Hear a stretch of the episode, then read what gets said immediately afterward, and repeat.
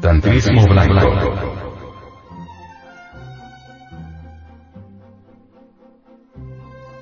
Las auténticas doctrinas tántricas del Kama Sutra de Vajrayana y el Anangaranga de Kayanamaya se complementan con el Vajrayana Yoga y el Pankatatua. El Kama Sutra indostánico legítimo, nada tiene que ver con ciertas ediciones de tipo espurio, bastardo, adulterado, que ostentando el mismo título circulan profusamente por ahí en todos los países occidentales. Esta obra clásica del arte amatorio hindú se divide en siete partes. En la primera se exponen a la par el impulso de la vida, las artes y ciencias que son de utilidad práctica en la magia sexual. Solo entran en consideración como maestras de las principiantes, aquellas mujeres que han practicado magia sexual, con algún hombre. La discípula ha de llegar a poseer 64 artes básicas. Después de, entre otras, canto, música instrumental, danza, tatuaje, confección de lecho de pétalos de flores, ejecución musical con vasos conteniendo agua pura, mineralogía, ciencia química, organización de peleas de gallos, codornices y carneros, y técnica de todos los trabajos literarios, la alumna ha de aprender obligatoriamente artes mágicas. No solo ha de saber preparar los diagramas y filtros amorosos de eficacia esotérica, sino además instruirse en sabios sortilegios y mantras.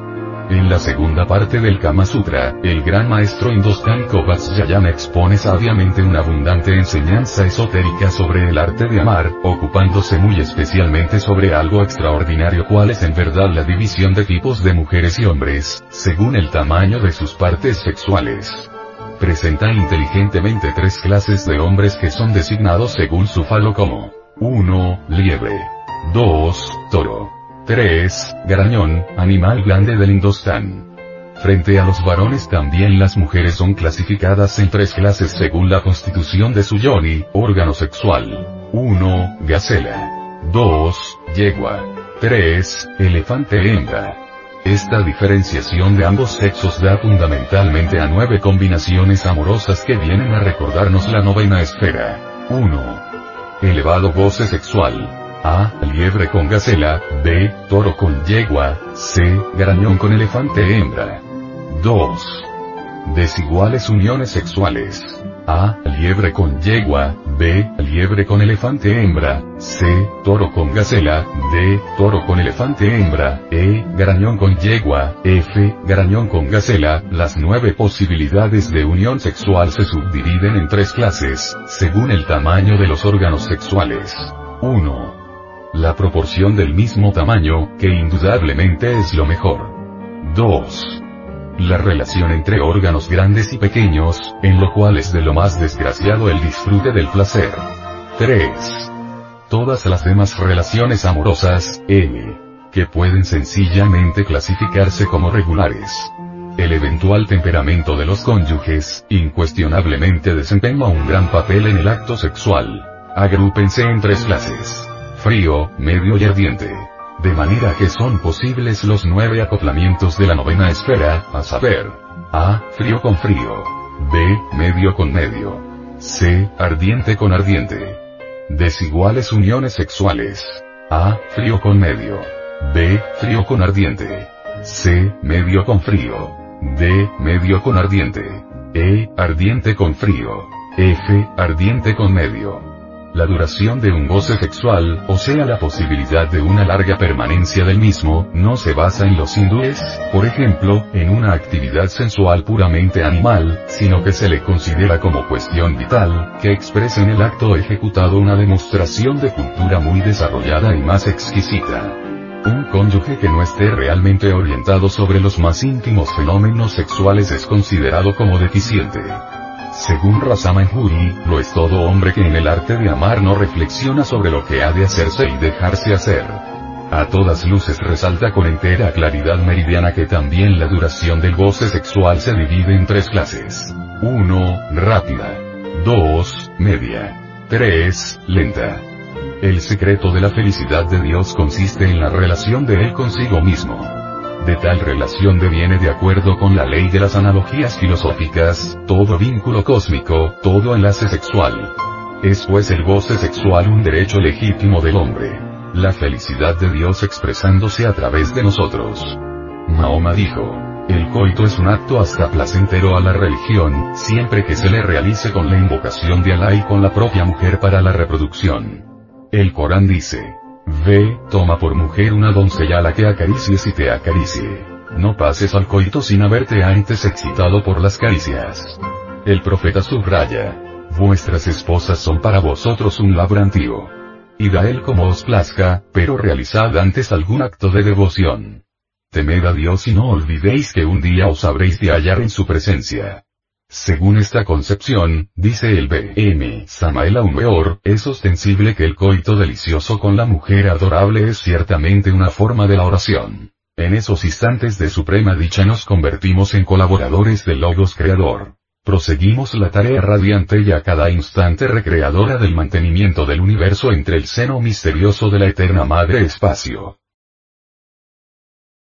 En un texto de sexología hindú, dice, Haced como vuestro creador, como un hombre poderoso en obras y fuerza que tiene conciencia de lo que hace, y habréis de obtener doble goce. Un acrecentado licor seminal de hijos sanos y fuertes.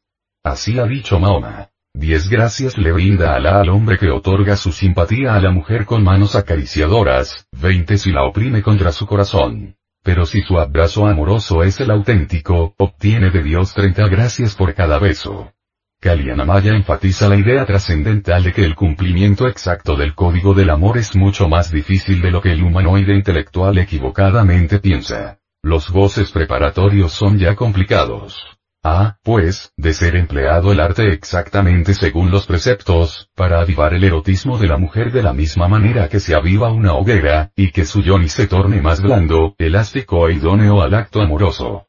Un sabio autor dijo, el anangaranga concede gran importancia a que ambos componentes de la pareja no dejen introducirse en su vida común ningún entibiamiento, hastío o saciedad en sus relaciones, efectuando la consumación del amor con recogimiento y entrega total. La forma del acto sexual, es decir, la posición en el mismo, es denominada asana. Han de diferenciarse cuatro modalidades. 1. Uttanadanda. 2. Tiryak. 3. Upawashta. 4. Utita. El B.M. Samael Aumeor, al respecto dice, como quiera que el estudio esotérico de estas cuatro asanas tántricas es de complicado contenido, con fines exclusivamente pedagógicos nos limitaremos a transcribir específicamente aquella posición sexual llamada Upawashta. Empero, es claro que en futuros tratados continuaremos con el estudio de las otras asanas. Upawashta quiere decir la posición sentada, de la cual se dan doce subposturas. La especialmente preferida, Padmasana. El hombre se sienta con las piernas cruzadas sobre la cama o una alfombra, toma a la mujer sobre sus piernas y ésta con las suyas envuelve el cuerpo del varón en forma tal, que sus dos pies vienen a hacer contacto sobre el coxis masculino, así la mujer se absorbe el falo. Sentados ambos, y durante el delicioso acto, la mujer alza con una mano una de sus piernas. Hombre y mujer entrelazan sus manos tras sus respectivas nucas. Mientras la mujer toma en sus manos los pies del hombre, éste hace los de la mujer. El hombre toma en brazos las piernas de la mujer, las deja reposar sobre el arco del codo y entrelaza los brazos tras la nuca de ella. La postura de la tortuga. Ambos se sientan de manera que se tocan mutuamente boca, manos y piernas. Sentado con las piernas esparrancadas, el hombre penetra su miembro y oprime entre sus muslos los de la mujer. Una postura solo ejecutable por un hombre muy fuerte y una mujer muy liviana. El hombre apoya a la mujer con los codos elevados, penetra su miembro y luego oscila aquella de derecha a izquierda. La misma postura, solo que la pendulación de la mujer se efectúa de adelante a atrás. El Upavishta oriental es maravilloso, empero, es incuestionable que nosotros los gnósticos no somos exclusivistas. Es obvio que en el occidente del mundo, muchos, Místicos prefieren la siguiente asana. Mujer tendida de espaldas en la cama. Piernas esparrancadas, es decir, abiertas a derecha e izquierda. Almohada baja o sin ella. Hombre colocado sobre la mujer, metido entre sus piernas. Cara, pecho y vientre masculino haciendo contacto directo con el cuerpo de la fémina. Frente contra frente, pecho contra pecho, plexo contra plexo todos los correspondientes centros astrales superpuestos para permitir un intercambio de magnéticas y establecer así un androginismo completo. Introduzcase muy suavemente el miembro viril en la vagina. Evítense acciones violentas. El movimiento del falo dentro del útero debe ser lento y delicado. Retirarse de la mujer antes del espasmo para evitar la eyaculación del semen. El falo debe ser sacado de entre el útero muy lentamente y con toda delicadeza. El coito debe durar por lo menos una hora. Pierre Armin hablando sobre medicina china dice, el taoísmo tiene otras influencias en la medicina, como lo prueba la lectura de una recopilación de tratados taoístas, el Xin Mingguel Chen, del año 1622 aproximadamente. Se distinguen tres regiones en el cuerpo humano.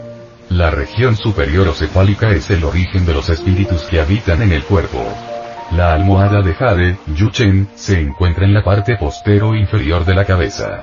El llamado hueso de la almohada es el occipucio, Chen Hu. El palacio del Niyuan, término derivado de la palabra sánscrita nirvana, se encuentra en el cerebro, llamado también mar de la médula ósea Sueyai. Es el origen de las sustancias seminales. La región media es la columna vertebral, considerada no como un eje funcional sino como un conducto que une las cavidades cerebrales con los centros genitales, termina en un punto llamado la columna celeste, Tien Chu, situado detrás de la nuca en el punto donde nacen los cabellos. No debe confundirse este punto con el de la acupuntura del mismo nombre. La región inferior comprende el campo de Sinabrio, Tantien, en ella se asienta la actividad genital representada por los dos riñones, el fuego del tigre, Yan, a la izquierda y el fuego del dragón, Yin, a la derecha. La unión sexual está simbolizada por una pareja. Un hombre joven conduce el tigre blanco y una mujer joven cabalga sobre el dragón verde. El plomo, elemento masculino, y el mercurio, elemento femenino, van a mezclarse. En cuanto están unidos, los jóvenes arrojan su esencia en un caldero de bronce, símbolo de la actividad sexual. Pero los líquidos genitales, en particular el esperma, sí, no se eliminan ni pierden, sino que sus vapores energéticos retornan al cerebro por la columna vertebral gracias a la cual se recupera el curso de la vida.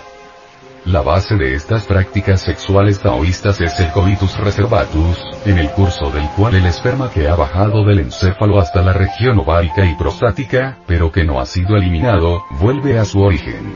Es lo que se denomina ser volver la sustancia transformada, Huan sean cualesquiera las objeciones que se formulen frente a la realidad de este retorno, no es menos cierto que los taoístas concibieron un dominio cerebral de los instintos elementales que mantenía el grado de excitación genésica por debajo del umbral de eyaculación. Dieron así al acto sexual un estilo nuevo y una finalidad distinta a la fecundación. Las prácticas sexuales han desempeñado un gran papel en el taoísmo. Las prácticas públicas y colectivas, señaladas en el siglo II, desaparecieron en el siglo VI. Las prácticas privadas continuaron tanto tiempo que Chen Tsao, siglo XII, les consagra un apartado de su Tao Chu. En realidad tanto taoístas como budistas observaban la continencia, que tiene su base en la magia sexual, pero los primeros la consideraban como una forma de desprendimiento que debía llevarles a la liberación del alma, mientras que los segundos, además de su anhelo por lograr el Tao, se mantenían castos para concentrarse, conservar su sustancia y vivir mucho tiempo.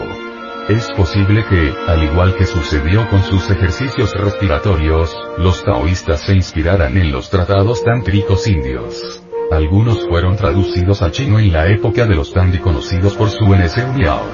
El Pao Tseu contiene una sección titulada La Alcoba 18 capítulos, que fue impresa en 1066 y reimpresa en 1307, 1544 y 1604 por Kiao Chekin.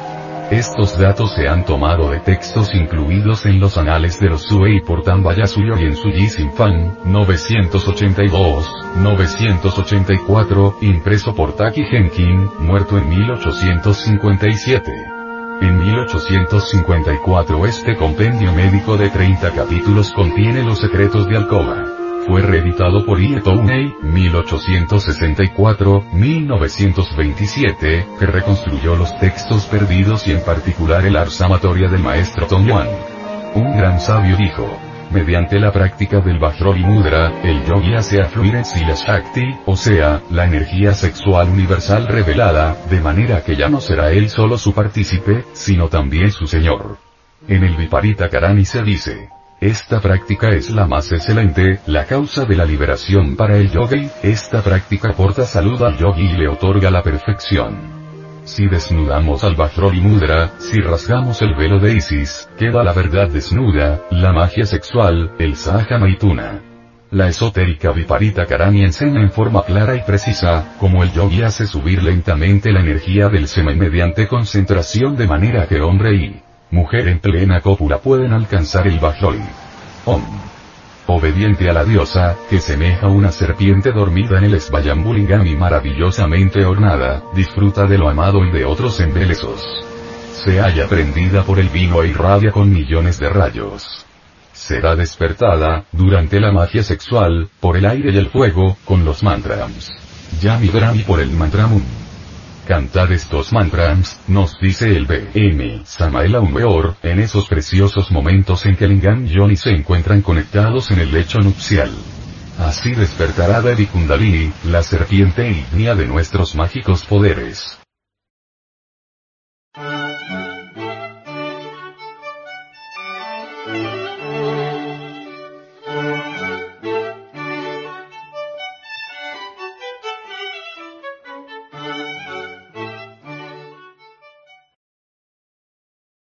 Conoce la sabiduría de la serpiente, vive en tinieblas y no logra la liberación.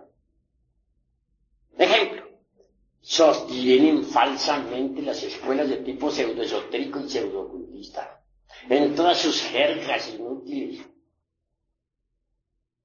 Que cuando el, el kundalini puede despertar en cualquier momento, que a través de la meditación o con las prácticas del pranayama, o por imposición de manos del gurú, etc. Pues cosa falsa, pero falsísima. Que Kundalini no despierta de esa manera. ¿Quiénes hablan así? Los que no han estudiado los tantras tibetanos. Los que no han investigado jamás los tesoros de Anáhuac. Es bueno saber que en los códices que nos han quedado, aquellos que lograron salvarse pues, de la, del vandalismo ese, los gachupines, entre líneas está escondida la sabiduría de la serpiente. Tengas en cuenta que la gran Tenochtitlan fue serpentina. Así pues nosotros los mexicanos tenemos una tradición serpentina. Esa es la cruda realidad de los hechos.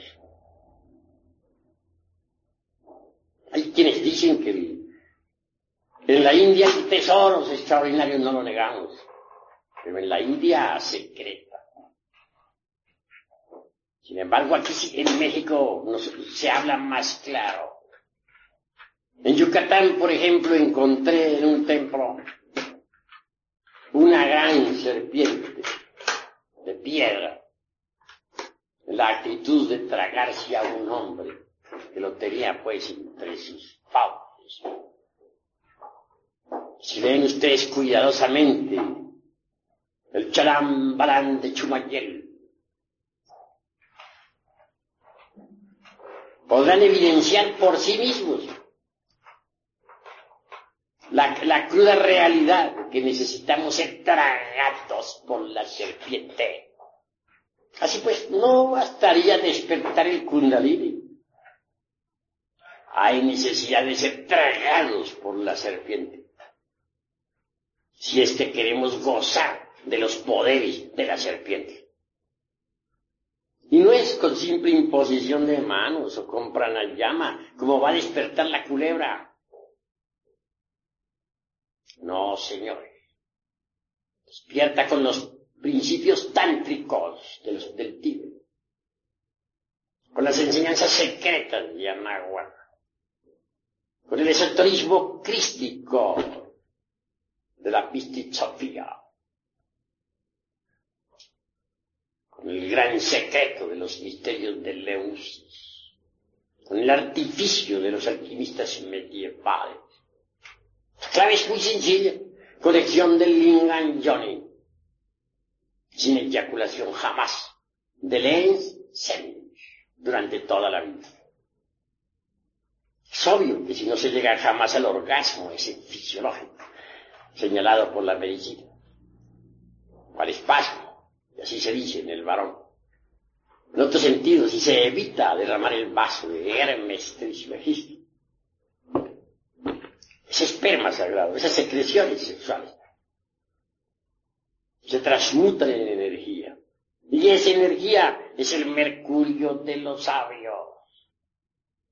Los patios empedrados de los antiguos habitantes de la gran Tenochtitlan, hombres y mujeres permanecían durante meses enteros amándose y trabajando en la forja de los cíclopes para despertar la serpiente ígnea de nuestros mágicos poderes. Pero, repito, no bastaría levantar la serpiente ígnea por el canal medular espinal, como piensan muchos yoguines. Quien quiera gozar de los poderes de la culebra, la serpiente, tendrá que ser tragado por la serpiente. Pero la serpiente no come inmundicia, no traga nada inmundo. Cuando la serpiente se traga a un hombre, es porque éste ya ha eliminado hasta la última partícula del ego.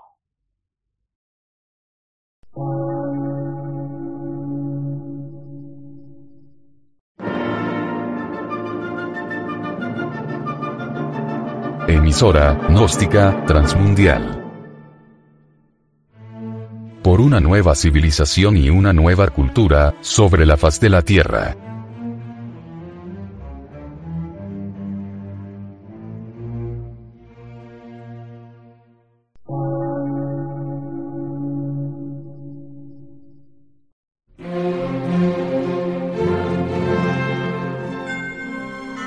Medio de radiodifusión científico, artístico, místico y filosófico, de la Asociación Colombiana de Centros de Estudios Gnósticos, Antropológicos, Psicológicos y Culturales, AC.